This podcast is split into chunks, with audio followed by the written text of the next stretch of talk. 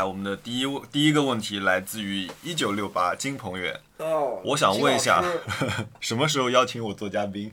明天吧，明天你又不来，你什么时候来啊？你来了我们就邀请你，好吧？嗯，我们先跟听众朋友们讲一讲金鹏远老师。金鹏远老师会介意我们讲一下他的背景吗？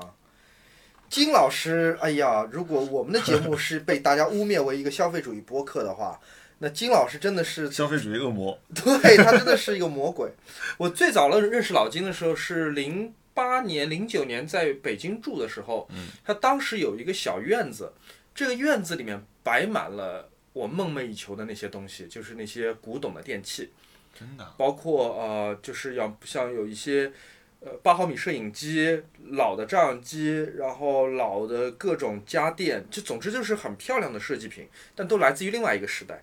我当时就是个小屁孩儿、小透明啊，老金邀请我去他们的院子玩，我觉得真的是大开眼界，而且每一样东西我都想拥有。哦，我觉得就这个家伙跟我有太多共同的爱好，太多共同的话题了。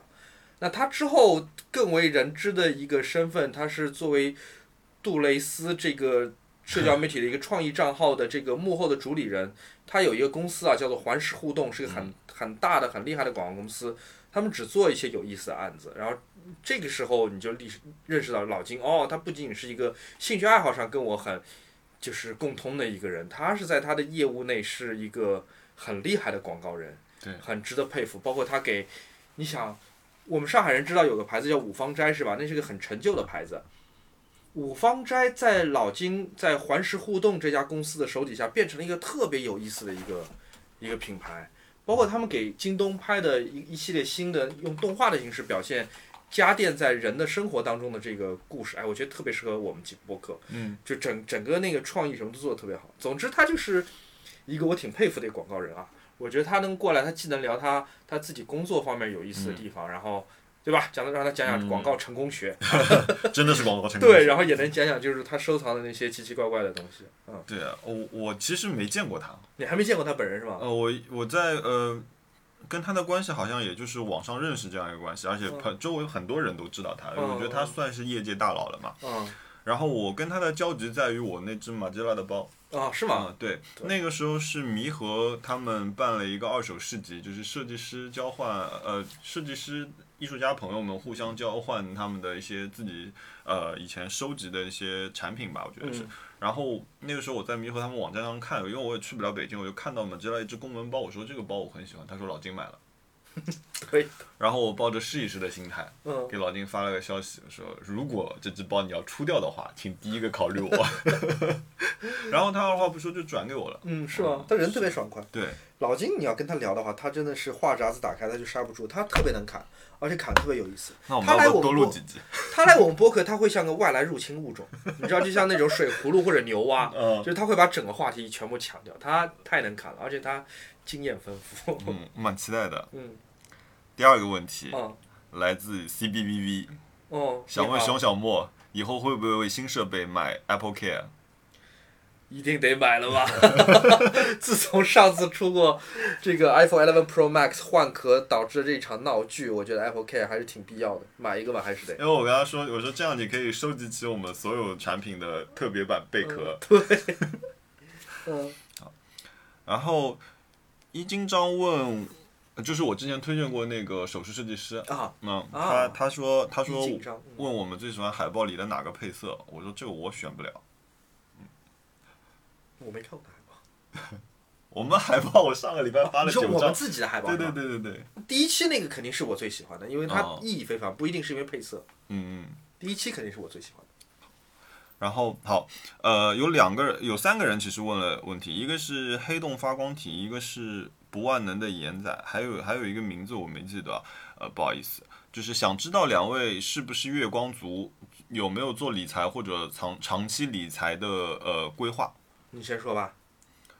我的理财仅限于招商六十天跟九十天。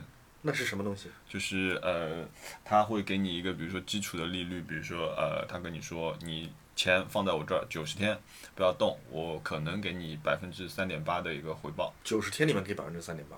年化，呃，反正我根本算不清这个东西我是属于数学差到极点，完全没有经任何经济头脑的人。就是反正我每次，比如说我放个呃五万块钱在那边，那可能也就给你个接近一百块钱。首先，我我们回到问题本身，你是嗯月光族吗？我不是，你每个月的收入里面，你花百分之多少？呃，我上个月我确实花多了，我上只个月有三的，当然了，你买了这种东西，上个上个月花多了，上个月大概占到了，让我想想看，啊，大概超过一半了。哦，嗯，上个月超接近超过一半，然后但一般情况了下来说，我我随意支配，加上我吃饭七七八八的东西加在一起，不会超过百分之四十。OK，啊，我当然我是一个自由职业者啦，就讲的难听点就是失业的人群啊，所以我也不存在所谓月光不月光，因为我每个月赚多少钱都是没数看天的要。嗯。然后我确实也不懂理财这回事情，我如果有闲钱我就放在银行里面存着，然后也没有想过说买个什么。短期理财你也不买？没，我不懂，所以这个问题回答就是，我虽然不是月光族，但是我钱并没有把它拍到一个更好的地方去，让让它自己长大。所以你能存下钱吗？我能的，我能存下钱的，哦，那你比如说你能花掉百分之多少？百分之二十左右，就比如说按照你一年来算，平均来说的话，大概是百分之二十。你买了这么多东西才花了百分之二十。我买的其实都很便宜的，就是就看着还很高级。我们我们看啊，留一个伏笔。邵老师说今天又买辆新东西，我们等一下看看买的是什么。平均啊，年年度平均啊，不能说单月单周啊。呃，Leo 问没有购物欲怎么办？买东西前如果觉得不能够充分利用到它的价值，就不会买这件东西。那不是太好了吗？这就是我们模范听众啊，朋友们。Leo，恭喜你，你真正知道了就是反消费主义的精髓，不是在忍受，而是无欲无求。Leo，你很好，你做的很棒啊、嗯 k e e p doing that。比我们领先。嗯哼，你哎，那我我其实有回在线回过他，就是你觉得如果你买东西之前如果不能充分利用到它的价值，你会买吗？我不会。就好比说这个照相机很有收藏价值，但是它已经坏了，这个照相机我就不会买，就我必须得用到它。哦，你说的是这个价值。那我我说的其实，比如说我回答说我呃，即便我没有办法充分使用到它的价值，我还是会买的。比如说照相机，那照相机我肯定拍的没诛仙好，但是我会买。我我理就解的功能你能用得到嘛？就它能工作，对对吧？对我认为它就是充分利用到它的价值，应该是这个东西它的呃生产力或者说它的使用是能够达到最好的。嗯然后包括说呃我买的这个键盘 OP 嗯杠一，我我肯定没有林峰用的好。那我但是我觉得就是说它能带给我的是我觉得用的好不好和用不用得到还是两回事儿。嗯我再打个比方吧，我买的有一些东西听起来好像对大家来说就是没有使用价值的啊，比方说老的收音机，我会听。嗯我原来没有偷听收音机的习惯，但是因为我我因为设计买了这收音机，我现在我就会听收音听广播了。嗯。还有再再比方说磁带播放器 Walkman，嗯，我现在就有的时候我就出门我就不太不太听网易云音乐加 AirPods Pro 了，我就带磁带随身听，我就在听我在用它。请熊老师推荐一台 CD 机。你推荐过一次，我推荐，我之前一七年曾经在微博推荐过一台索尼的一个多功能的一个面包机，当时那条微博被转发了一万多次。啊。对，很厉害。我只是推荐一个 CD 机而已啊，那个 CD 机的型号叫做索尼 CFD 一杠 S 四零一，那是一个长得很好看，但是又很便宜的一个面包机。所谓面包机，它就是方方正正，方方正正，哦有两个喇叭，它同时能播放 CD，也能够播放磁带，也带有收音机的功能，而且有四种颜色可以选。这个价钱大概淘宝代购的话，大概一千块钱不到，新货啊，新的产品一千块钱不到。哦，这个其实相当于一个床头或者是家里音响，对的固定位那我置觉得我们的放着的一个。对，我觉得我们大部分听众想要的也不是 HiFi 发烧音响，对吧？嗯也就是一个增增加生活情趣和卧室幸福感的一个设备。因为我觉得它可能会问是随身携带的 CD 机。嗯，我先回答这个吧。第一嗯，CD 随身携带是件很痛苦的事情，因为 CD 机的防抖性能是很差的。你如果 CD 随身带，你会一直会跳歌，啊，所以我理解为你要的是一个卧室 CD 机。我推荐这个索尼 CFD S 四零一，一千块钱不到，长得很好看。嗯但是如果你要随身 CD 机，不要这么做，太大，太容易跳音，而且，嗯呃，对 CD 也容易磨损，嗯对 CD 盘也容易磨损。我不建议你买 CD 随身听啊。嗯，啊我觉得其实还有一种做法，比如说如果你家里已经有一些现成的音箱设备了，其实你买一台小的这种随身，就是那种便携 CD 机 Discman 放在家里，其实也挺方便的。嗯我还是建议朋友们就是专务专用啊，还是买个面包机吧。我觉得就是讲机不讲啊啊啊，买个面包机，朋友们，啊，这个这个真的很好看，你你看一眼淘宝，嗯，你你就会知道为什么我推荐它了，长得就真的是漂亮的，干干净净的。嗯，是的，然后呃，会指西瓜仔仔子子，哎，不不不念名字啊，就是想问一下，我我平时有没有在听什么播客？我听的其实不多。你说的那天书广播，我去听了一下，嗯，然后嗯，蛮有趣的。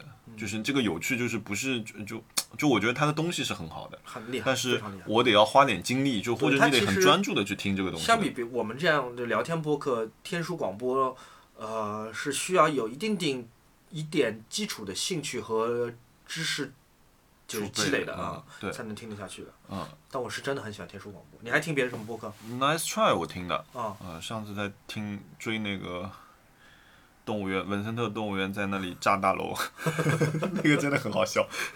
然后我 get 到他给我们留言说，为什么那个上班也需要防火服。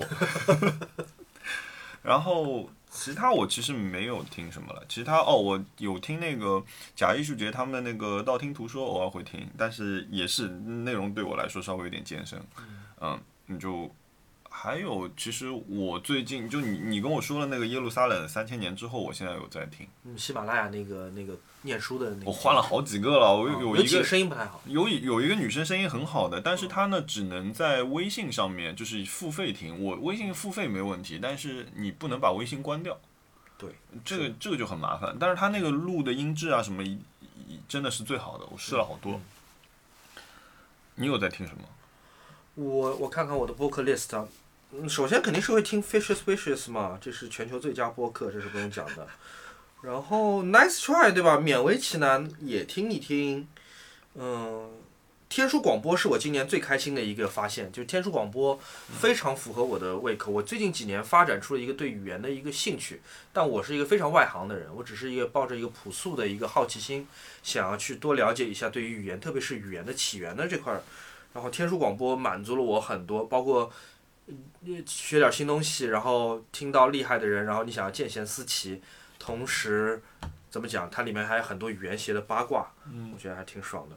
然后我订阅的播客在小宇宙上订阅的播客，呃，包括那个文森特他们有一个讲喜剧的一个播客叫《外行看热闹》，那个挺好玩的。是吗？哦文文森特他和那个盖柴小姐做的，然后还有一个随机波动我会听的，外行看热闹。嗯，还有就是那个所以小椅子他们那个 High Hanging Fruits，哦，还有一个播客我听的是算是我我做播客的启蒙吧，叫 Anyway FM，是一个设计师圈子里面的一个一个播客。哎，然后我对最早时候做的时候是因为呃 Leo 就是他们的创始人之一叫呃 Leo 跟 JJ，然后他们说让我去做一期参参与一期，然后我去了之后，我觉得整个形式蛮好玩的，然后我就问他很多，包括说他们用哪些呃设备啊，包括软件啊这方面，他们其实给了我挺多帮助的。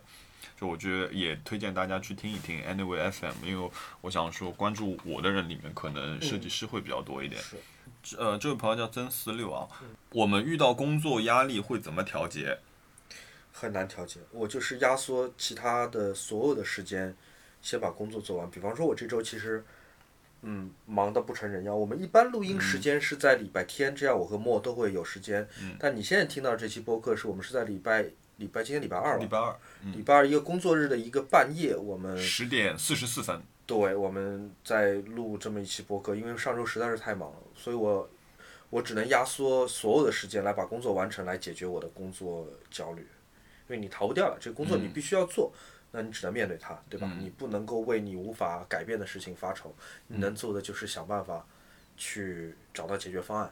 嗯，我们其实上次有聊过这个问题。我说我是把所有如果就是短暂的工作压力那种突发型的工作压力，那我可能先停下来，就是给自己一个调节时间。嗯那我觉得你你调节一下之后，你你后退一步之后，你可以理解一下你要干什么和呃一步一步怎么去做。那如果是长期的工作压力，那可能要换工作了。嗯，这个事情可能问我和问文森特就会有完全不同的答案。每个人对于工作的理解不一样的。我对我来说，我就会一直告诉自己啊，工作就是工作，就这件事情我能够偷点懒敷衍过去，只要把它做完，这件事情就好了。嗯，就是差不多就得了。就我保证 quality，然后在你特别对这个项目产生就是呃怎么说有缘分吧，嗯呃的情况下面，你可能全心全力可以做一个非常非常好的东西出来，超过百分之一百二十，嗯但是你不可能指望说我每一个项目我都可以做到这个样子。对，我觉得你要给自己一个及格线的，比如说九十分就是及格线了。我之前我在上一份杂志做主编的时候，我学到一件事情，就是不要把每一件事情都做到一百分，就是因为你不可能做到一百分。对，我那时候做杂志就真的像绣花一样，我就希望每一个小地方看起来都是很厉害。对，那这个就把我自己拖得很累，同时因为我是主编嘛，我的这个要求把我的下属也拖得很累。嗯，就是他们因因此要承担呃很多在别的部门不需要承担的责任和压力。嗯，呃对，后来我就知道，就是有有些事情就只要保证 quality，保证质量，然后不必做到一百分。对，而且我觉得就是，呃，换一个角度来讲，你没有办，你不可以把自己所有的生活都变为工作，或者说把大量的生活时间放到工作上去。包括说，我以前对我的下属也是这个样子的，就是你在生活里面，如果你没有去呃好好生活，你没有灵感的，这样的话，你很快就把自己逼到死胡同里面去，你不能做一个持续输出的。是的，嗯下一位 ZC 想听听我对于买车的看法。哎呦，我终于 快要变成个汽车博主了。呃，之前确实有，还有一个粉丝跟我们，我们有我有一天晚上开了个聊天贴，然后我们就聊到车子这个事情。他问我三十万之呃以下，他问我有没有什么车子推荐的。我跟他说，就是完全，其实买车你有三十万这个预算，但还有一个很重要的点，就是在于说你买车是干什么的。你是通勤呢，还是说你是为了呃通勤以外自己玩的开心，还是你通勤以外你还要呃承担家里一部分，比如说运输啊，或者说我指这个运输可能是指运人啊，就是比如说接送小孩上下课啊，就是其实你得综合考虑一下你这样一个使用需求再来。如果如果你跟我一样，呃。呃，一个人，然后你平时又是喜欢开车的话，那我当然会强烈的推荐你去买一辆呃悬挂非常硬，然后呃声音比较嘈杂，然后舒适度不是那么好，但操控性很好的车子，比如说呃呃呃宝马或者说是那个呃 Mini Coo 呃 Cooper S 这种。呃，但是如果说你是车是车子上面是有另外一个人，你需要照顾他的感受的话，我就会推荐你去买一个相对舒适度更好的汽车。嗯，我不知道有没有回答你的问题，但是目前是这样想的。体育系哥哥问，想知道熊小莫老师对于酸奶味脆脆鲨的看法。哎，这个脆脆鲨到底是怎么回事？为什么一下子你跟脆脆鲨联系起来？因为我一直很喜欢吃脆脆鲨，呃，就这这一类东西啊，这一类食品啊，巧克力威化饼干这一这个是我一直很着迷，我从小就喜欢吃，呃，但是我不太喜欢奇怪的偏门路子的脆脆鲨，我不喜欢奇怪的偏门路子的巧克力味的产品。我我本来我就不太吃酸奶和牛奶，如果是酸奶味的话，那它就玷污了我一个神圣的爱好。呃，脆脆鲨原教旨主义者是不能够忍受酸奶味或者蘑菇味、黑松露味或者是绿茶味的，不可以。我要的就是真正的脆脆鲨本格派。啊、呃，For your information，我在我们的播客和在我的微博替脆脆鲨吹嘘，没有收过他们一分钱。嗯，啊，他们今天才刚刚收到他们一个礼物，的他们？送送送了一个礼物，他们问能不能合作，我说不行。呃，我说如果我比如说收了你脆脆鲨的钱，我那会显得我之前所有对于脆脆鲨的吹嘘都会像是言不由衷，我不要这么做。嗯下一位听众问，他特别喜欢 Moby，不知道这么是不是 Moby 这么念？M O B Y，嗯，Daft Punk 是吧？嗯，和 Daft Punk，、嗯，他想问一下能不能推荐类似的音乐人？你有听过一个乐队叫做 Air 吗？哎，我也想说是 A，嗯嗯你如果喜欢 Daft Punk，你可能会喜欢 Air。Air 当然更诗歌化，因为 Daft Punk 它其实是里面还有一些喜剧的元素。嗯我现在讲讲 Air，其实应该更像是，Air 没有那么四四拍，Air 有一首名曲是那个《迷失东京》里后呃面那个 Alone，in Kyoto，对他一个人在那个，那首很氛围化的。嗯，但 Air 的最出名的歌是他们的成名曲，也是第一首单曲，叫 Sexy Boy。嗯，哎，我们可以用 Sexy Boy 来做作片尾曲 Sexy Boy 真的很好。呃，Sexy Boy 很多音色很像后来的 Daft Punk，但他们都作为法国出身的，呃，这个电子同同时代电子音乐乐队，他们会有很多相似之处了。Daft Punk 我是在九八年、九九年开始听的，当时我买的是他们的第一张专辑，叫做 Homework，家庭作业。哦，那张很棒，太棒了，那张太棒那张太棒了！我当时记得袁志聪写过一个很妙的一个评价，就他的第二张专辑叫 Discovery 嘛嗯，Discovery 就一般般，三星。嗯袁志聪当时有一个评价，我觉得太妙了，他说。Daft Punk 的第一张专辑，那个才叫 Discovery，就是大家发现了一个这么了不起的乐队。但他们的第二张专辑 Discovery 反而像 Homework，就是一个 交差了的东西。蛮精彩的。对的，嗯。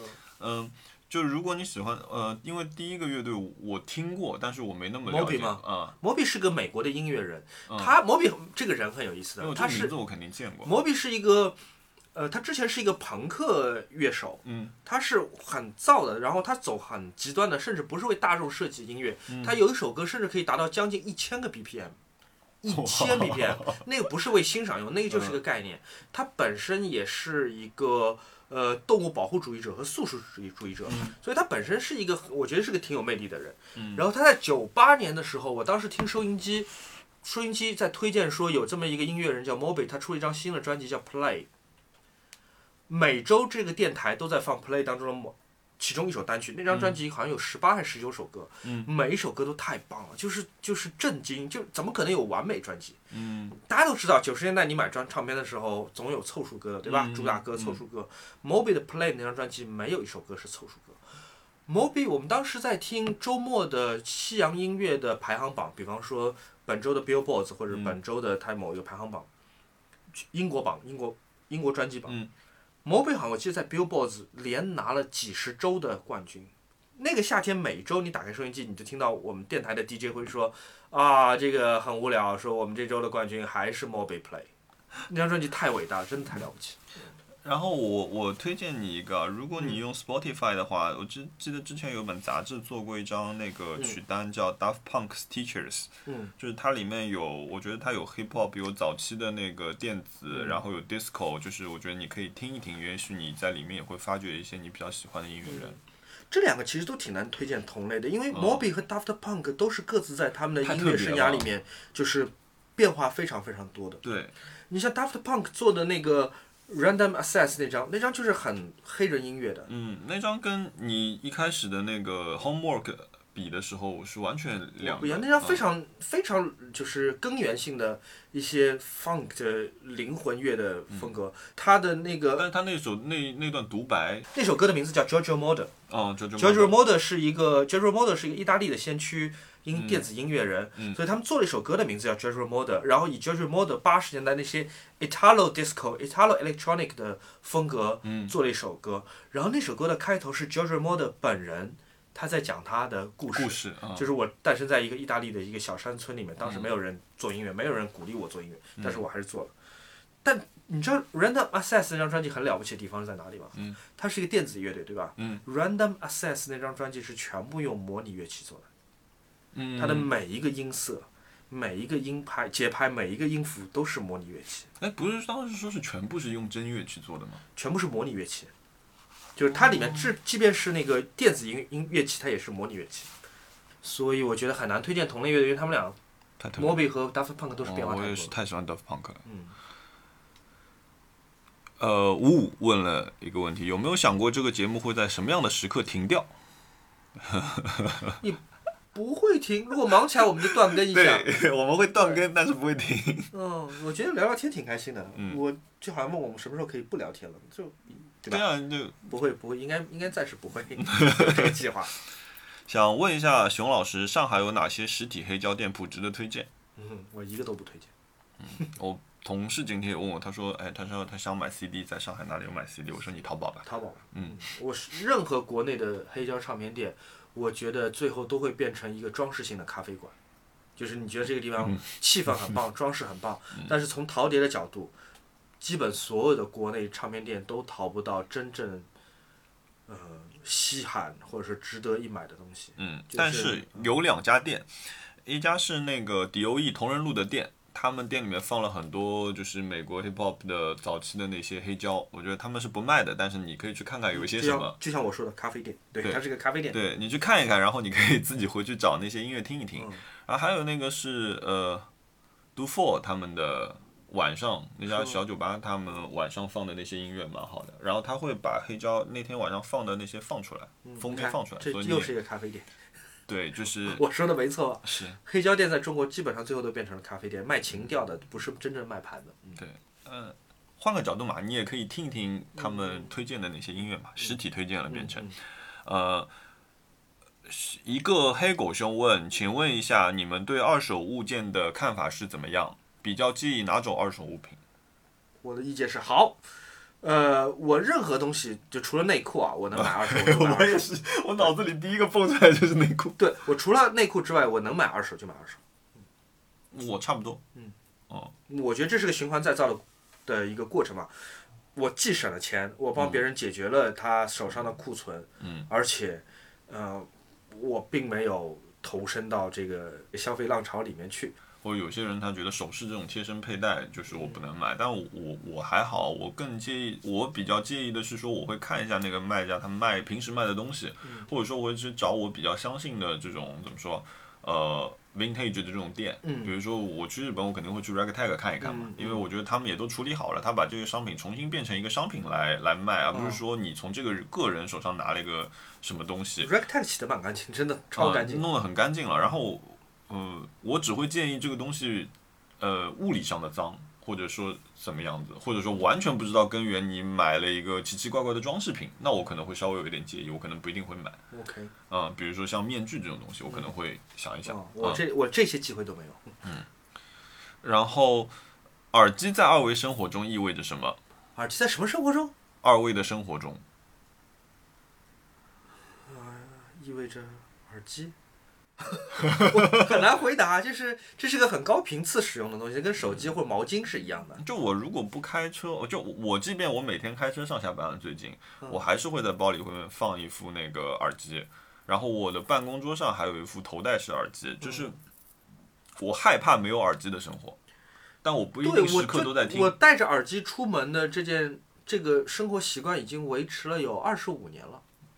哦，我从九五年开始，我出门就一定会有耳机的。对我来说，这个就是对，就很自然而然的存在了，已经是。对对对，这个你反而不戴就会很难受。嗯，我现在想不出来它像什么。我可以说别的东西对我来说就像耳机，但我很难说耳机对我来说就像，哎那你觉得什么东西就像对你来说像耳机？手机啊，手机现在对我来说就像耳机一样，就我必须每天戴着。啊，这位朋友问问我，他说我会不会收集 F 一的车模，然后想问熊老师会不会买球衣，英超的，以及第三个问题是什么时候开始认定只租房不买房？我们先从第一个开始回答。我会收集 F 1车模，但是非常非常的少。我有一顶 F，嗯、我有一顶阿隆索签名的帽子和一个他退役时候的呃赛车迈凯伦赛车的模型，啊，你呢？问题是什么来着？呃，你会不会买球衣？啊，我买球衣，但我我只买利物浦的球衣。我买过，呃，各个运动品牌赞助商给利物浦这些年来做过的球衣，基本上就这几年呢我都会买。然后我还有一些八十年代古古董球衣，二手球衣，我买过一些。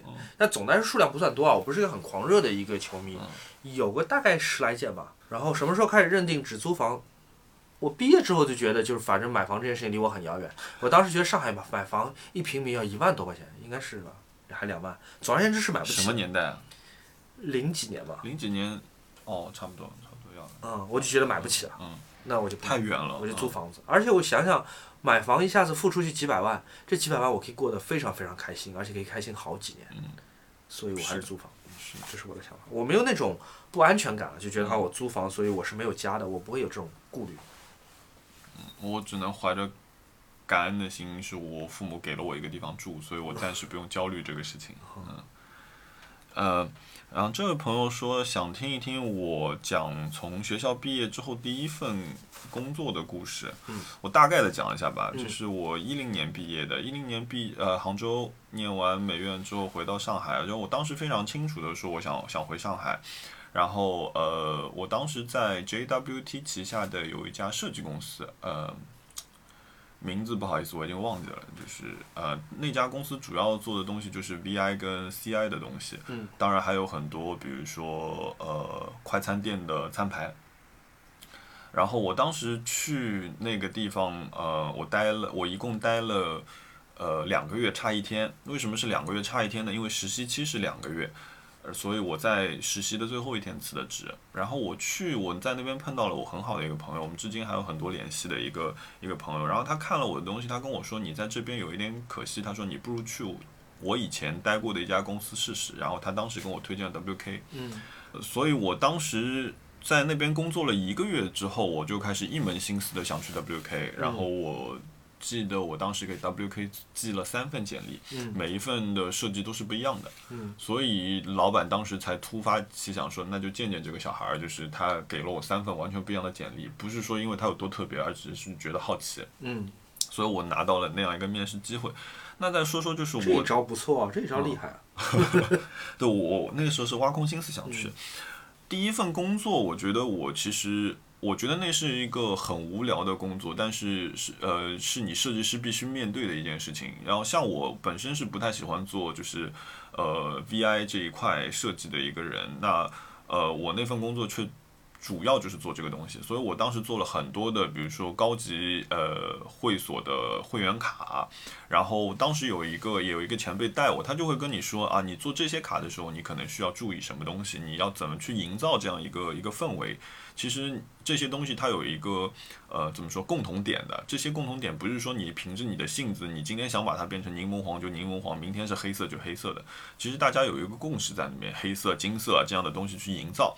然后包括说我最最崩溃的一下是，让我排了某一家汉堡店的巨大的餐牌，一个 PSD 文件，然后全部是呃智能图像置入，我记得是，所以那个文件大到我根本无法想象。你想看那张餐牌上面大概汉堡套餐，你就算它二十个吧，每一个给你的都是五千个 pixel 以上的超高清大图。最后是因为那台电脑直接崩溃了，实在是 用不了了。G 四是吗？呃，差不多，但是那个完全跑不动这样的图。然后我拿这样的文件毫无办法，我根本不会。后来也是有前辈过来帮忙救救场，才把那个事情解决掉的。包括说我排版的时候断行啊这些东西，就是。呃，符号怎么跟啊？这些东西都是在那个时候被经常骂的一个东西。我觉得我不喜欢那份工作，但是这个经验对我来说还是很有用的一个一个事情。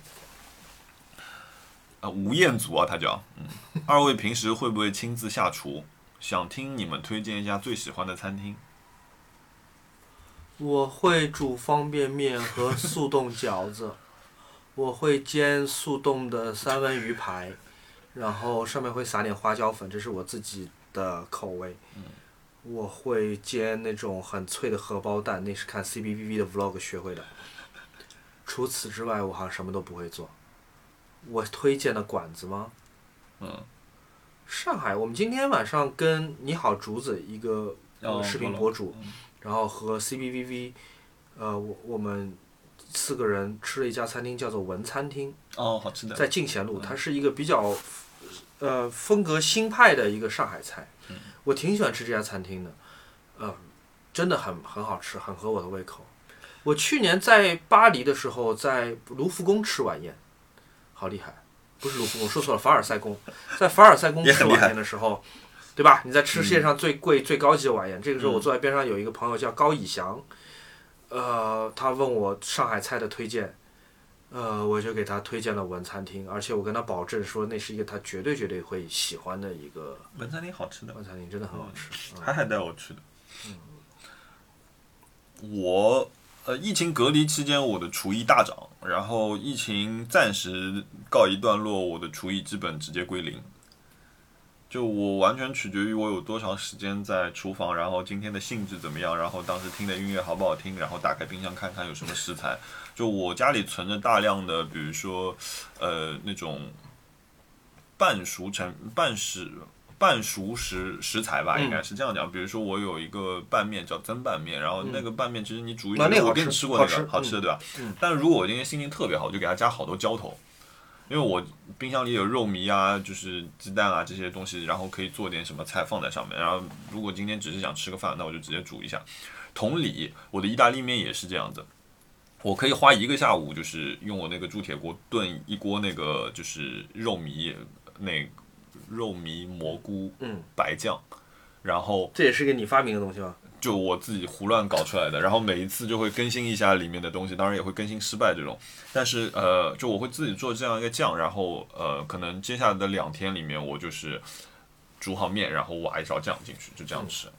可以，也是方便的。对然后我推荐的餐，我最近去了一个餐厅，我觉得不错的，叫 Golden Lily 河内巴黎点法粤料理餐厅。就是呃，我觉得首先来说，这个听上去啊，好像有一点点那个什么，有有一点小资情调。确实，它的装潢啊什么是有一点小资情调的，我觉得挺挺好的。然后它包括里面有一个就是半户外的这样一个一个用餐环境，里面还有个小喷泉。就是环境是漂亮的，然后菜是好吃的，然后是那种呃简单的法式料理吧，然后人均没有很贵，人均两百出头，但是请不要在那里点酒，因为我觉得他们推荐的酒不好，贵而且是贵，嗯。酒是贵的，所以我那天请我姐他们吃饭的时候，我觉得那瓶酒完全不好。想问一下，我们这期问题好多啊。想问一下，旅游时候更倾向于去的城市的哪一些地方（括号景点、网红区块或者是街道一类）玩呢？就你偏向于去网红景点，还是街道，或者说是怎么样的地方？当街上吧，我喜欢我喜欢去街上走。我之前去太原、去武汉、去重庆，都是这样的，就是我会在街上走三天两天这样走。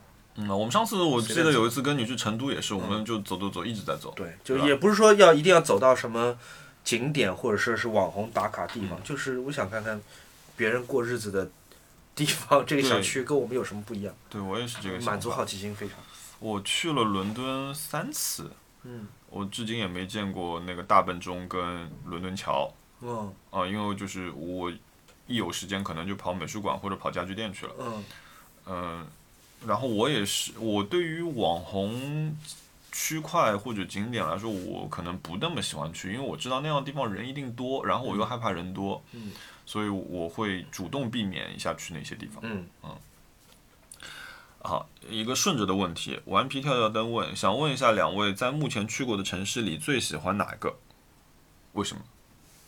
我我国内的城市，我非常喜欢重庆和武汉这两个城市的共同点是，他们都很江湖，嗯都像是有一种电影感。重庆跟武汉都有种，我是说啊、呃具体来说应该是渝中区和汉口啊。重庆的详细，对，渝中区和汉口这两个地方，你在那边随便走、随便步行的时候，我会有一种感觉是，有一件事情快要发生了。你走在街上，你就觉得啊，这个地方有一件事情快要发生了，但你不知道那是什么。重庆有去那十八梯也太酷了，我觉得。嗯，十八梯也很酷，然后朝天门很可惜，现在建成了一个很高级的楼盘。啊，真的？啊、嗯，朝天门的时候有很多人对码头，在两个江中交汇处嘛，对，吧？然后还有喊说两江哟，两江哟，洋人街什么就坐船嘛，他嗯。在叫喊卖票嘛，嗯。说你坐这船可以去洋人街，或者去南平，哦，洋人街是吗？洋人街、洋人街嘛，南平，还有什么两两江有什么嘉陵江、长江，这个就嗯真的很酷。那你真是觉得就是你身在一个剧组里面，你是一背景里面的一个人，然后有个摄像机正在拍。武汉也是的，武汉我太喜欢武汉了，武汉。我去过两次，每一次都是非常好的体验。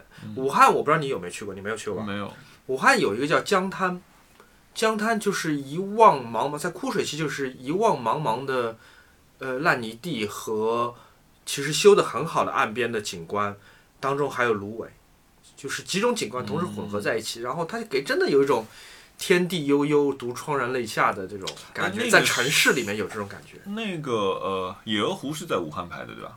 呃，我没看过，还真哦，就是刁亦男的那个新片，我觉得那片拍的还挺好的。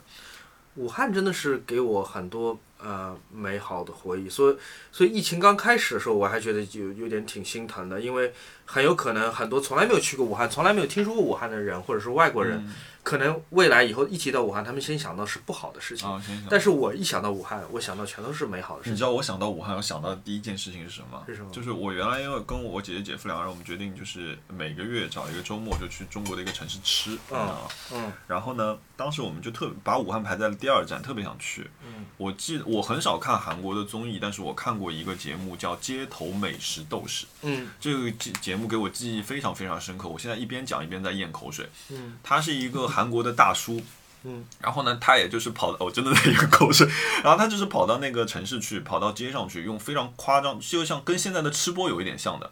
然后呢，他就去吃当地的美食，然后他就在一个非常户外的这样野生的一个环境，不是说我去家美美的餐厅怎么样，他也他会跟你说哇这个东西太好吃了。他讲完这句话之后，他就开始狂吃，然后所有的你知道这种咀嚼，然后满嘴抹油的这种状态，然后他还介绍了，我记得他当时介绍了两样东西，一个是一个肉汤是吗？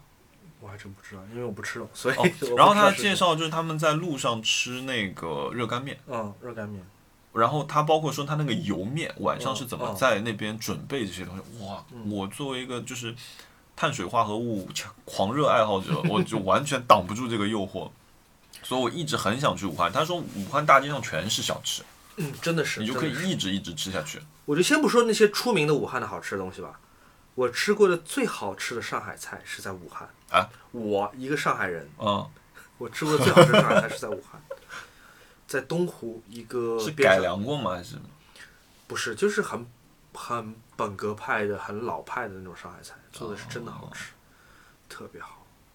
啊，我好喜欢武汉，我真的很想再去武汉看一眼。现在晚上十一点十五分，我晚饭也没吃，我 快饿死了。OK，哦，我我那我大概说一下吧。重庆我很喜欢，成都我也很喜欢，然后我就是对四川城市有莫名的好感，而且实在是太好吃了，我觉得。我当时去我们开始这个计划的第一站就是去成都吃了一个周末，而且整个周末因为因为我觉得不太能吃红油，所以我们几乎没有吃任何红油的东西，但是吃的非常好。哎，那你刚刚没有说，就是你因为目前他去过，他没有说是国内城市。哦，国外城市伦敦我是很喜欢的。伦敦是一个让我觉得这不是个旅游城市，这可以让我一直待着的，因为每一天都有事情要做，每一天都有地方想要去。然后伦敦好贵，呃，伦敦真的是挺贵。伦敦伦敦和纽约给我的感觉是不一样。纽约会觉得说，哦，我好幸福，就是我来到了好多我看的美剧、电影里面拍的场景，我要去这里打卡，我要去那里打卡，我要去帝国大厦楼上去自拍。但伦敦给我这种感觉就是，哦，我今天要去这个美术馆，我明天起来说，我去昨天去那个美术馆，我再去一次。我每次去伦敦，我我很多时候都会定在住在 Holborn。嗯。Holborn 的好处是在大英博物馆的对面。嗯。我住在 Holborn，我就是每天早上就先嚼个三明治，嗯。早上买一杯咖啡，买一个三明治，一边走一边吃，走到大英博物馆门口差不多就吃完了。每天进去大英博物馆，转个二十分钟再出来，嗯。因为大英博物馆是免票的嘛，不需要门票的，这是人类最伟大的博物馆，加个之一吧，嗯，就是人类最伟大英博物馆之一吧。在我在我心里面，这个之一是没有的。大英博物馆真的太好？真的哦，就是我觉得真的很开心，就是如果你能够住在 Holborn，然后每天早上就去博物博物馆里面转一圈儿，嗯你看人类历史上最伟大的建筑帕特农神庙，所有的浮雕就在你的眼前，在你肉眼能够平视看到的位置，嗯，真的是奇迹，真的是。大都会不好吗？大都会好，但大都会它的叙事方式跟大英是不太一样的。嗯。大英非常清晰嘛，它就是个圆盘，嗯。就是，然后你看转一圈，这边是大洋洲跟非洲，这边是古代中国文明，这边是古代日本、韩国和其他亚洲国家，或者是印度的，然后有呃呃古埃及的馆、两河流域的馆、美索不达米亚、波斯、古希腊、罗马，嗯。就是这这走一圈儿就是扇形的嘛，嗯。很容易找到你要的。Met 我去 Met 我去过四次，大都会博物馆我去过四次，我好好迷路啊，哦，对，特别迷路而且我有点不太理解，像大都会那种，同时也有现代艺术，也有古代艺术，就是它这嗯个策展逻辑，说实话，要我我也想不出有什么更好的办要。要花点时间去走通。嗯，大英大英，我之前去了一次中国馆闭馆，然后我去当时看了一个，我记得是古希腊的一个雕像打捞的这样一个特展，嗯呃，说是捞到哦，古埃及捞到了新的东西，嗯呃，然后这样一个展，但是我也是时差啊什么，我只去过一次，没有好好的看那个地方。然后，如果我最喜欢的城市，如果全球来看，我会说是纽约。一大家很可能觉得我会说是东京啊，但是我觉得是纽约。嗯为什么说纽约？就是纽约给我的感觉就是。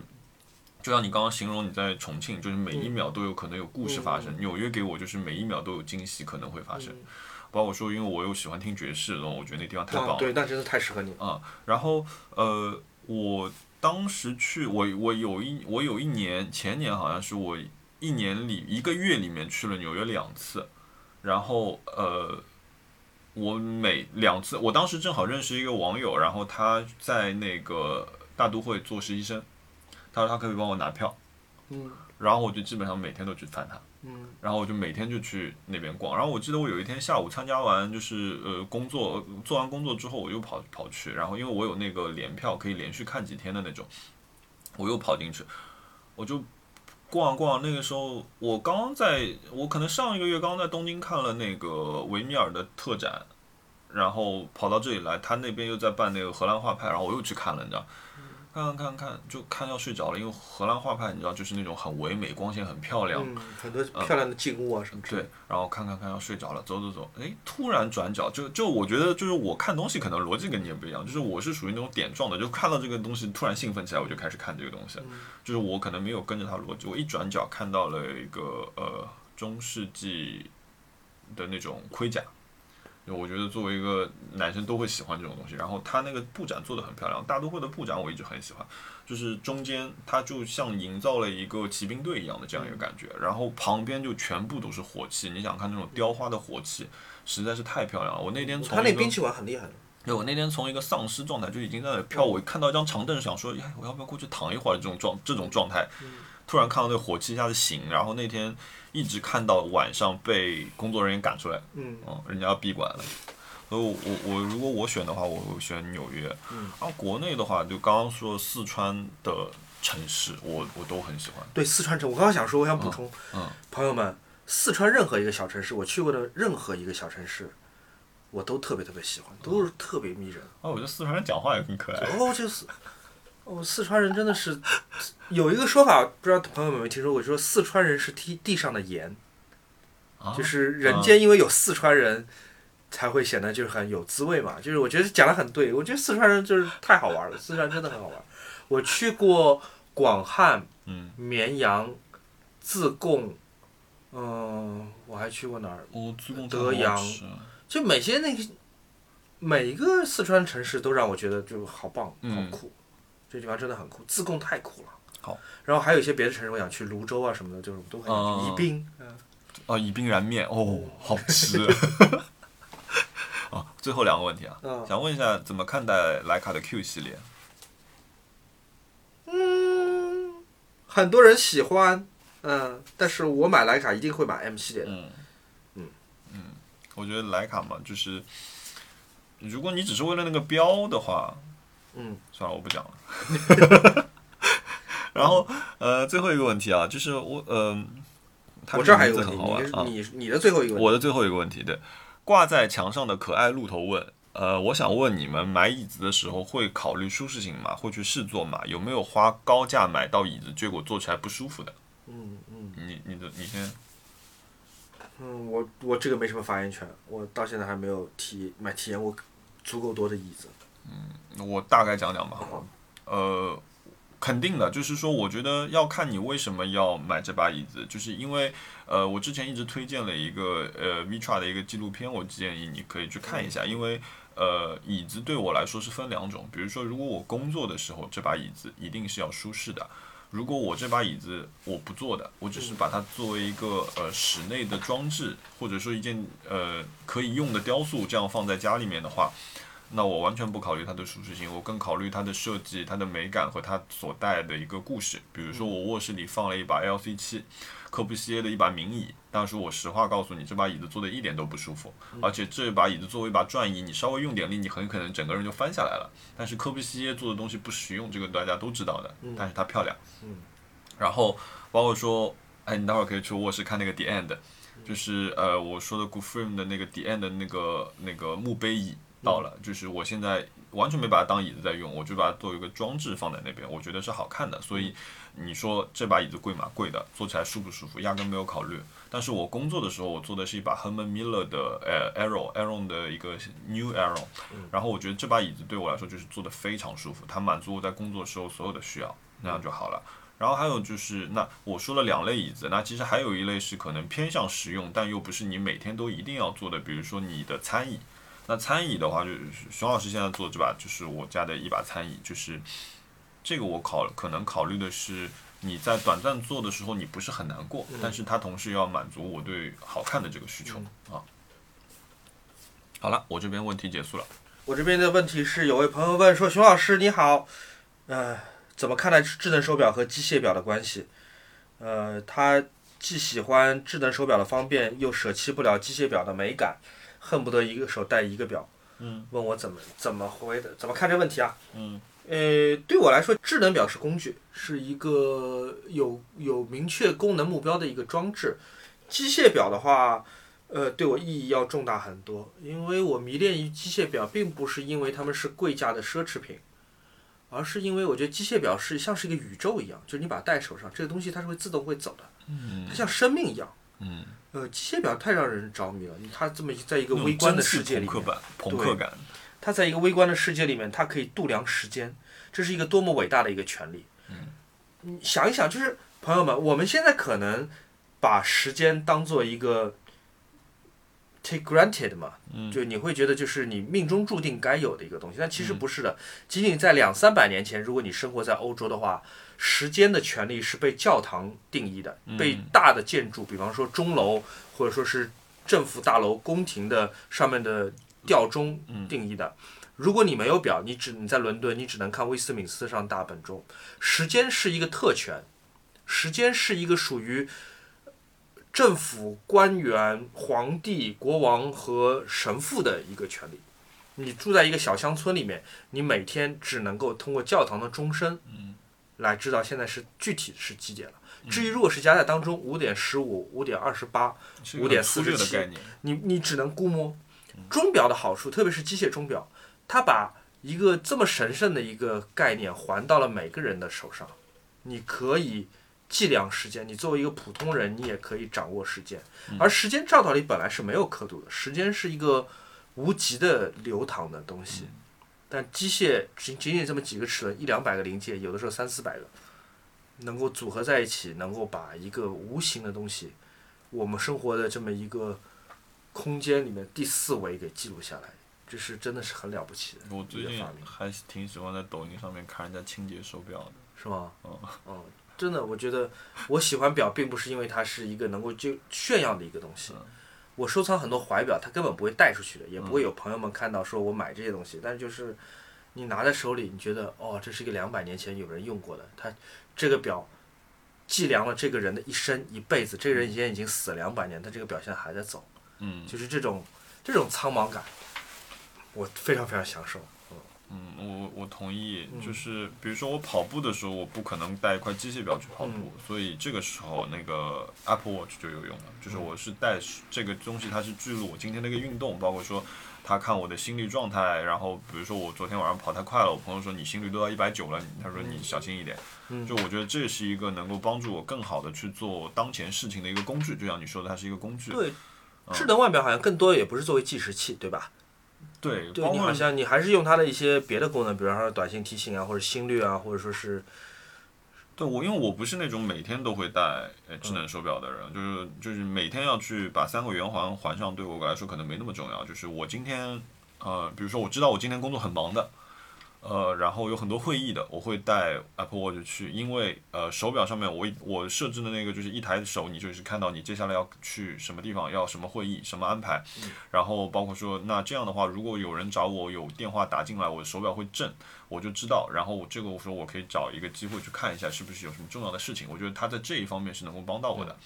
那呃，除此以外，比如说我也我也有一块机械手表，也是当时熊老师推荐的一块，就是我当时也是作为人生一个一个节点去买的一个一个手表，就是那个手表的话，我可能就会在我今天，哎，我今天好像事情没有很多，我知道我手上做哪些，我今天可能更 focus 在手上执行的一些工作的时候，我就会戴这块手表，然后衣服也穿的就是可能搭配一点这样子，作为对我来说，它有一部分功能像一个手镯，像一个装饰品。嗯我去年做过一件很奢侈的事情，呃，我去年在香港买了我人生当中最贵的一块表，多少钱？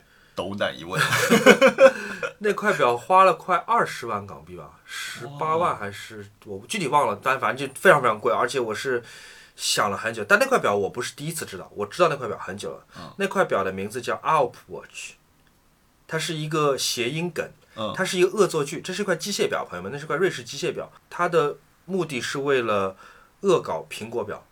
他从苹果公司买来了 Apple Watch 的那个外壳的设计的版权，所以它那块那块手表，如果我戴在手上，如果你现在离我哪怕三米两米，你都会认为你，我看对你发过，我知道是哪你。都会以为那是块 Apple Watch。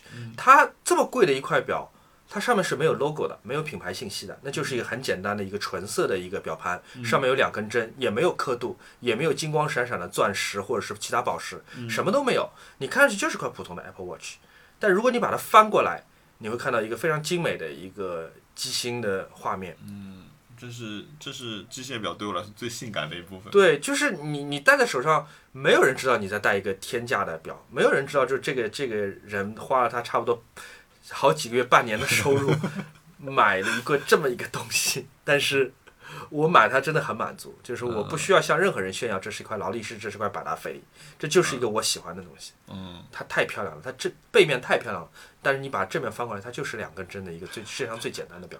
那表世界上号称是限量二十块的吧？你把它想想象成一块珠表就好了嘛，珠宝就好了嘛。好，那顺着手表，我们来想想我们本周购买了什么东西吧。呃，我这周买了一块劳力士，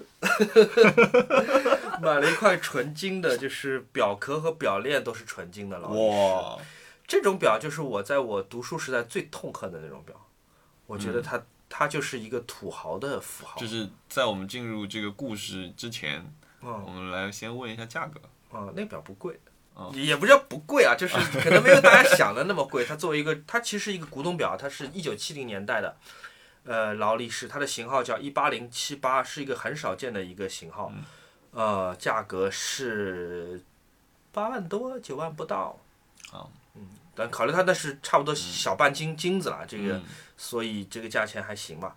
它的特别之处是它的设计，我买它是因为它的设计。嗯，它的上面是有一圈非常特别的呃纹理，它英文叫做 buck finish，中文的表圈会把它叫树皮纹，因为它有点像那种很老的树皮上面那种粗糙的没有规则的纹路。哦，它甚至它的外面的表圈，劳力士最出名的是它的钻石型的牙狼牙圈嘛，嗯，就是三角坑纹狼牙圈嘛，但它不是，那个也是一圈树皮圈，所以它看上去像是一个用，是一种金色的植物。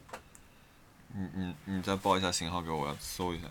Rolex 一八零七八，一八零。哦，这个码，对的，哦，是这种，对就是就是它是我树皮纹，它是那个不规则。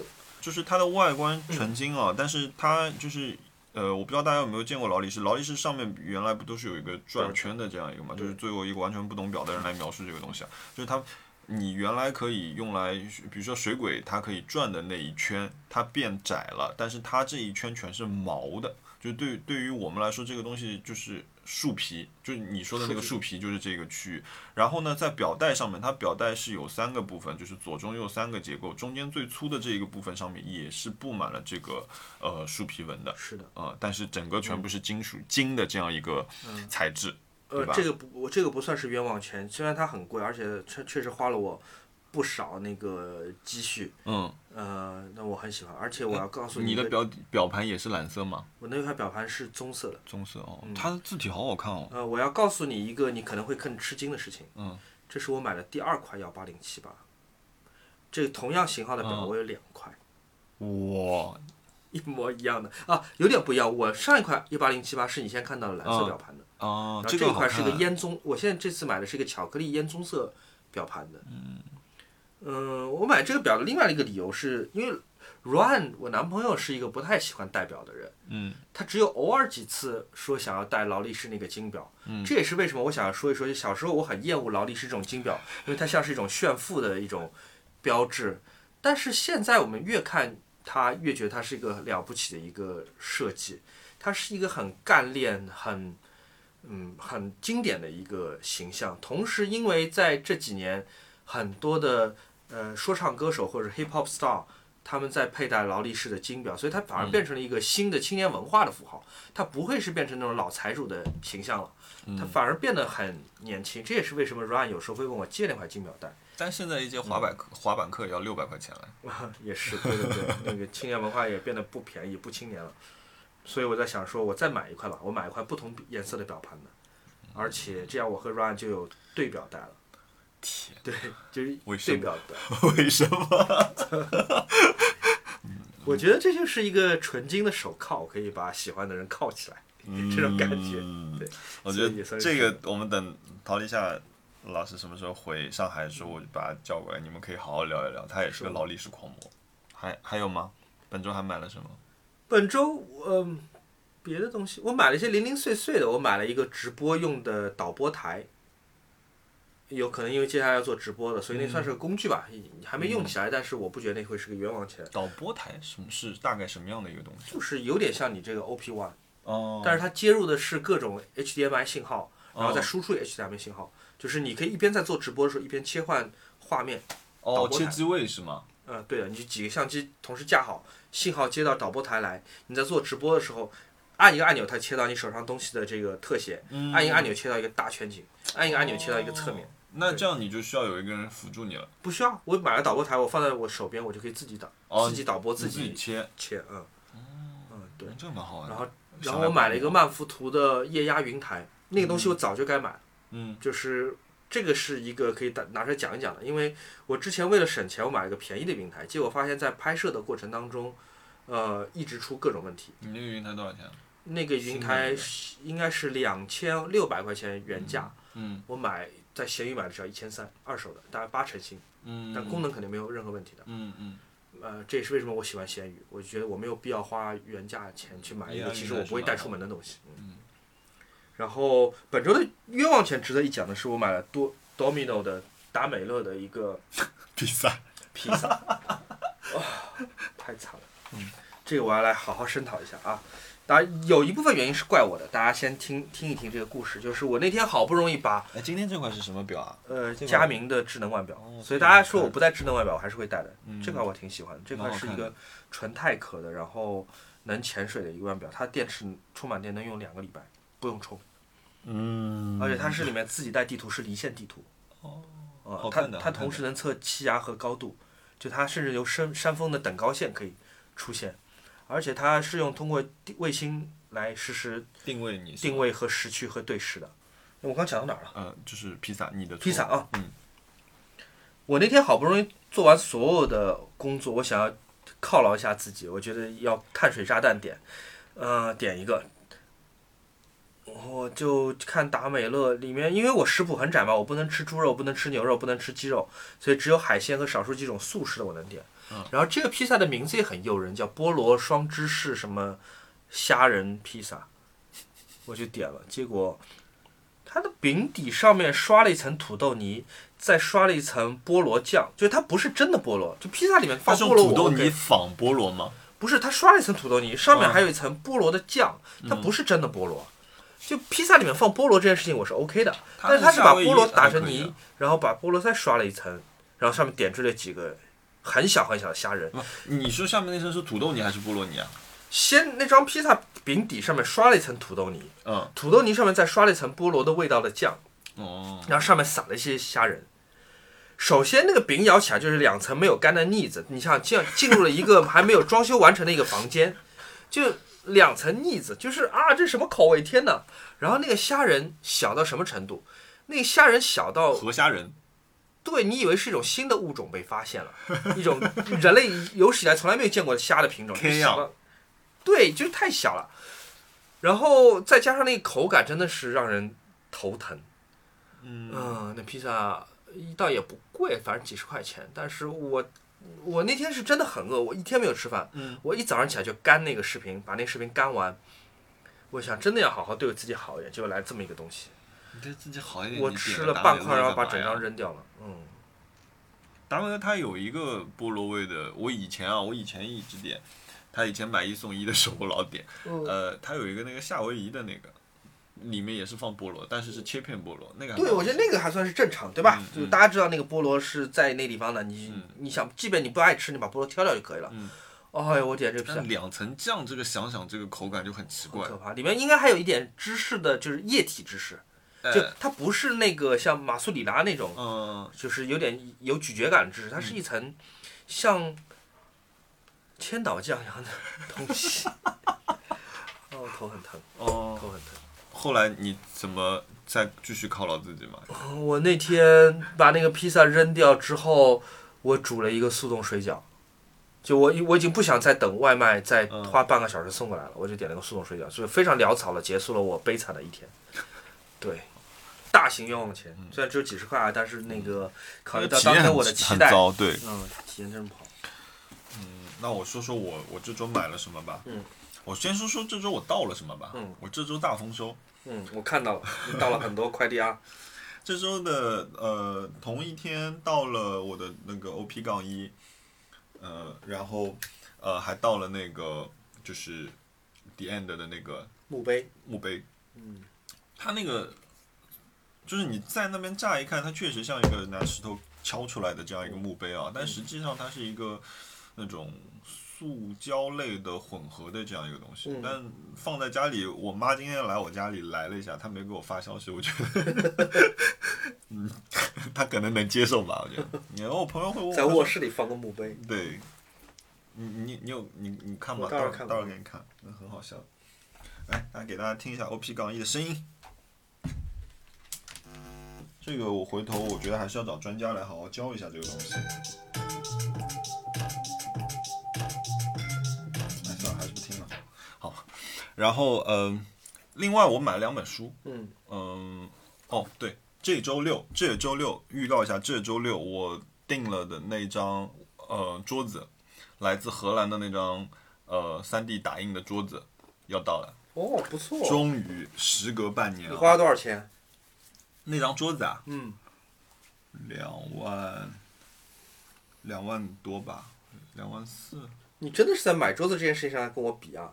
我那个桌子两万三，就买个两万四桌子，没有，我早就买了，我半年前就买了。你运费多少钱？呃，我让野兽派的那边帮忙定的，哦所以运费应该全都算包在这边里面是两万嗯对四是吧？嗯，可以。两万四还是两万几啊？忘了，反正就是是一笔大钱。但是，呃，我那个时候不是跟你说我想改造整个家，就没有原来的预计是两个月能到，没有想到因为疫情就突然来了，当时傻掉，然后荷兰整个工厂停工，然后到复工，到现在终于，呃，他们是在五月初的时候跟我说运上船了，然后到现在到，所以一共是半年时间。然后我买了一本这个书，这本书的名字叫《On Vegetable》，我觉得这本书你应该会喜欢的，嗯。你可以看一下，全是素食菜谱。嗯。然后你知道这本书我是在哪里看到的吗？在哪看到的？那天我们去 Ryan 那个 OG 的活动嘛，啊，是坚尼街，然后去完了之后我就去了对面幺五八哦 Nike Lab，、啊然后 DOE 在二楼办活动，然后我就上去找老王聊了几句。啊，这个时候在 Nike 收银的柜台上面放着一本这个书，是吗？对，我说哎这封面蛮好看，一看费顿我就开始拿出来翻了，嗯嗯，呃，然后翻翻翻，哎我说这里面的菜也很漂亮嘛，就是对，就是他拍摄做的很好。对，而且这些食物其实这些食材都是比较容易能够买到的，嗯，当然它做的很漂亮，我觉得这个倒是，比如说对，哪个都是简单食物，番茄、胡萝卜、罗勒叶、意面、香蕉、芦笋，都是简单东西。嗯，对，但是它做的很漂亮，嗯，真的漂亮所以。我我也想有机会试一试，所以我就买了一本这个书。纯素食的一本画册，而且装帧也很好看。那本书。对，费顿出的书的质量还是好的。嗯。然后另外这一本也是费顿的，嗯，就是这本书其实在我购物车里也躺了一阵子了，然后我就一起买了。这本是一本叫《This brutal。Brutal World》，是一本讲野兽派建筑的一本书。我觉得这本书其实你可以讲讲，因为我刚刚开始看。对。因为我记得你有一次去拍视频的时候，在南前南斯拉夫地区嘛，在波黑、塞尔维亚、克罗地亚拍摄哦那个野兽派建筑的遗迹。蛮震撼的，嗯因为对我来说，我亲历野野兽派建筑就是应该就是那个 Barbican Center 了。野兽派建筑挺酷的，因为它本身它算是一个就现代主义建筑包豪斯之后分支出来的一个特别的一个嗯形式，对吧？而且嗯短暂的流行过个二十年，又消失掉了。哎我不是建筑的行家，但是我一直觉得野兽派建筑就有一种特别的超现实的让人着迷的点。嗯，我打个岔啊，就是我觉得野兽，我为什么觉得这个东西很好玩啊？我觉得野兽派建筑是抛出颜色之后就很像孟菲斯，对，就是那种造型、嗯它的那，个就是几何构成，嗯看上去像是像是有点像孟菲斯的。嗯而且你看现在你手上拿这本《The Brutal War》这本书，它其实全黑白的，对吧？嗯，就是反正这种建筑它都不需要颜色去拍摄的，不需要使用颜色去拍摄的。很好看。你看像这个，这个不就是一个超大这个就在塞尔维亚，这我见过这个建筑，这个就在塞真的吗呃那个这个是不是就是在那个贝尔格莱德市区里面的？我我见过这些房子。贝尔格莱德真的是充满了野兽派建筑，整个塞尔维亚境内有很多很多野兽派建筑。这个是他说是在 France 的，哦，那可能就是一个相像的。类似的这种应该是，嗯，我一七年的时候在大都会美术馆，啊不对，我一七年的时候是在某马，在纽约的现代当代美术馆，然后他们正好有一个展览是关于南斯拉夫社会主义时代的建筑设计的，里面当然会有大量的野兽派的建筑，还有一些他在荒山野岭里面树立起来的当时社会主义时代的纪念碑的一些画面，那些画面当时其实挺出名的。很多 Instagram、Flickr 的博主都发过，所以那一套图算是有点小网红的感觉。但是所有的人都是在白天拍摄的，没有人在晚上拍摄。所以我是在纽约的 MoMA 博物馆里面产生的这个想法，是说，哎，如果我要把这组把这些建筑晚上拍出来，该多好！我去塞尔维亚的机票是直接在 MoMA 里面订的，哇，我直接看完展览，在展览展厅的门口，我还没出就想到了是吗？对我直接是在展厅的门口打开 app 把机票订的，然后我一个礼拜之后我就在塞尔维亚，在我就在布尔贝尔格莱德了。嗯呃，我觉得那次效率真的是很高，那次真的挺苦的。我们一共只有五天的时间，嗯五天的时间四个晚上，我们四个晚上要拍摄十二个纪念碑，这十二个纪念碑哦分布在今天的四个国家，而且他们没有办法穿成一个环形或者直线型的一个路线。哦，一定要他们是非常散的嗯那我必须不停的在这四个国家里面进行之字形的嗯行走。我们开车的嘛，我本人不会开车，是王老虎帮我开的。嗯，我们在四个晚上，我们开了三千公里。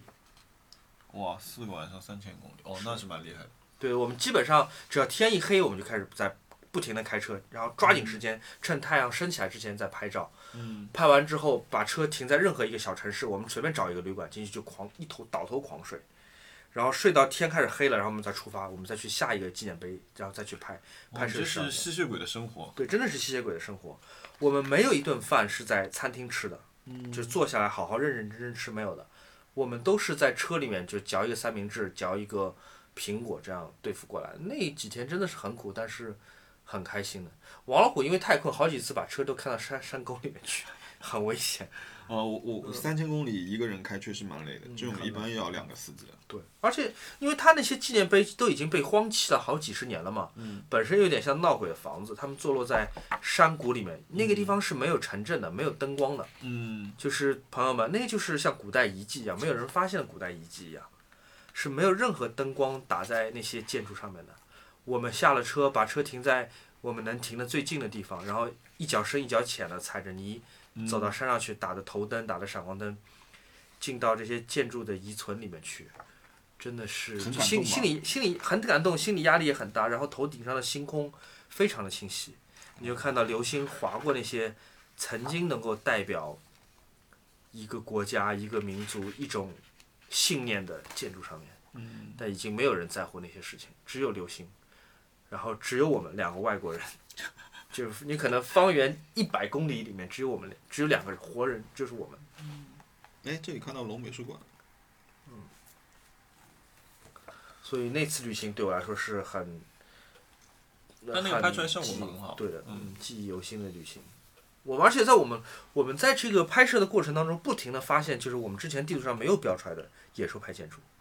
哦，其实它散落在那边还有很多。太多了，太多了。我们有一次经过了波黑到呃塞尔维亚边境的一个很小的一个城市，那城市小到我已经不记得名字了。嗯我们我们在那个小旅馆里面住着嘛，然后出门取车，抬头一看，有个非常壮观的野兽派建筑，是他们的市政厅，很漂亮，非常非常漂亮。哎，我觉得我们可以再组团去一次哎。对，真的是，你要是有有一个月不上班的话，我们可以就是再找一个人跟你一块儿合开，然后我们可以，出去玩一次，拍拍照什么的，然后顺便我们可以拍一些视频，我们可以做一个直播。我下次去 freelance 的时候，我休一个月就好了。嗯，是。我没有物欲了，短暂的、暂时性的，就是彻底丧失了物欲，因为一下子收到了太多东西，然后每天回来不知道摸哪一个。嗯，你想买什么东西吗？购物车。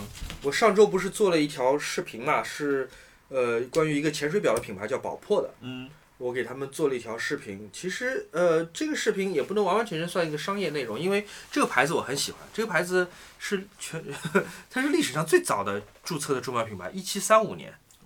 这个牌子一七三五年，因为一，七三五年我们在什么地方？一七三五年是我乾乾乾隆皇帝登基登基的那一年，一七三五年雍正皇帝死了，哦，乾隆皇帝登基，你想这个牌子到已经到现在就这么多年，然后就这个故事我也很喜欢。他们是他们虽然是个很古老的牌子，他们也是一个一种现代表叫潜水表的嗯发明者。呃，最早的就是现代潜水表就是他们做的嘛。总之那个视频我自己做的是很开心，因为我是真的很喜欢表的一个人。那做着做着就开始做资料研究嘛，嗯啊，我发现他们去年出了有一块空军表，叫做 Air Force Air Command 空军司令、一块空军表，它是复刻的是一九五零年代他们给美国空军提案做的一个表。嗯，他们给美国空军在一九五七年提案，然后那个提案失败了，就是个啊变成一个飞机稿，哇，那这个不是更稀有？然后那个表只做只留了七八块实物嘛，嗯然后去年拍卖会拍卖到了一百多万，然后他们今年的这块新表是拿那块一九五七年的那个飞机稿复刻的。朋友朋友们，你们如果不知道什么叫飞机稿的话，飞机稿是一个广告术语，嗯就是说你做了一个案子，然后没有成功，然后你自娱自乐，就没有最后最后变成真的投放在市面的广告。嗯，对，为了为了开心或者是一些出于得奖的目的，嗯对他们就做了这么一个样本给美国空军，但是失败了。然后过了六十年，他们自己把它复刻了出来。那表太漂亮了，那表全世界只有五百块，然后中国地区只有三十块在卖，但是太贵了。它是个钢表，嗯，那个钢表要卖十五万。你买吗？呃，经历是这样子的，我一直觉得说，哦，这表好漂亮。嗯，第一天觉得这表好漂亮，不错，但是很贵。音乐进来了，第三天觉得。这个表我可以应该去问问价钱，对吧？嗯不一定要买，问问价钱。到第五天就觉得这个表我非买不可，然后没有买。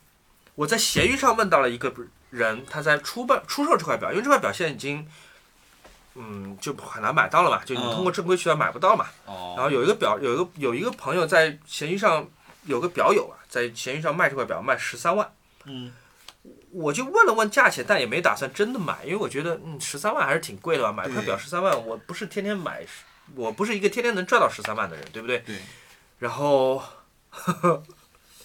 过了三天，那块表卖掉了，这个时候就巨大的恐慌出现了，就你有十三万买它的时候，你没有买，你现在再拿，你现在买的话，你要花花十六万。对的。哇，那块表真的很好看，真的很好看，所以它现在出现在我的 wish list 上面。就我不会真的，不一定会真的买，我不一定会花十多万去买一块钢表。再出现一次十三万，你应该会买了吧？嗯，但下一次如果它是以十三万的价钱出现，我可能就不想错过了。可能买东西就是这样子的嗯，啊，买东西它不是被它真正的价值或者你以为的价值所决定的，很可能你再也看不到它了。你只是错过它的时候是什么价值，你就想以你错过它的价值买到它。嗯，所以这是一个我 wish list 上面的一个新的一个物件，和我那八万八千八的钞票放在一起。这样看来八万八千八的钞票还好。对，你呢？你有什么 wish list 上新的？我没有许愿吗我我我我净空了，你清空了你的 wish 我 list。我我清空了，我我暂暂时真的没有，因为本周巨大的这个愉悦，两周之内巨大的愉悦让我已经就是所以你把有一些你根本没有买，但是原来在 wish list 上的东西也清空了，因为你你的就快乐还在。但是我觉得这个快乐现在无法打动我。对，你的快乐在本周到了顶。对，但是我有一个问题问你啊，就是你觉得一张呃稀有的 CD，也不是多稀有吧，但是你确实你在市面上很难买到一张 CD 卖两百块钱，贵不贵？不贵啊，如果十八张 CD，他们是一组，每一张都卖两百块钱，贵不贵？那肯定不可以的，不是这么定价的，就是组套装 CD 是不是按照单价乘以十八乘以二十五这么来定价的？嗯，套装 CD 它本身是一个 unit，是一个物件，它应该是单独定价。嗯我现在最想买的还是 Bill Evans 那套 CD，但是他也没有卖到。你们上次说三千块是吧？两百二十块钱一张，十八张，有点太贵了，我觉得没有必要。是吗？嗯，反正我每天都在看它，就是库存，就是第一这种提醒，就是还在想。那时候你想一想，好像哎，如果就我换一个说服自己的思路嘛，就是两百二十块钱一张 CD 贵不贵？一张 CD 可以，一组 CD 十八张，他应该享受批发价。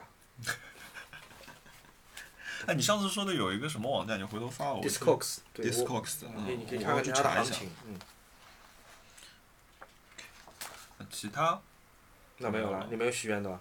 那好吧。我我本周不许愿，我本周的唯一的许愿就是，呃，赶紧把我弹的那个哥德堡的第一首曲子的左手练起来。好我现在要专注于做这件事情。那行，那我们今天就录到这儿吧。嗯，感谢各位收听，谢谢你听到这里。接下来的结尾曲就是我们刚刚提到的 Air 乐队九十年代末的成名曲《Sexy。Boy，谢谢，拜拜。拜拜。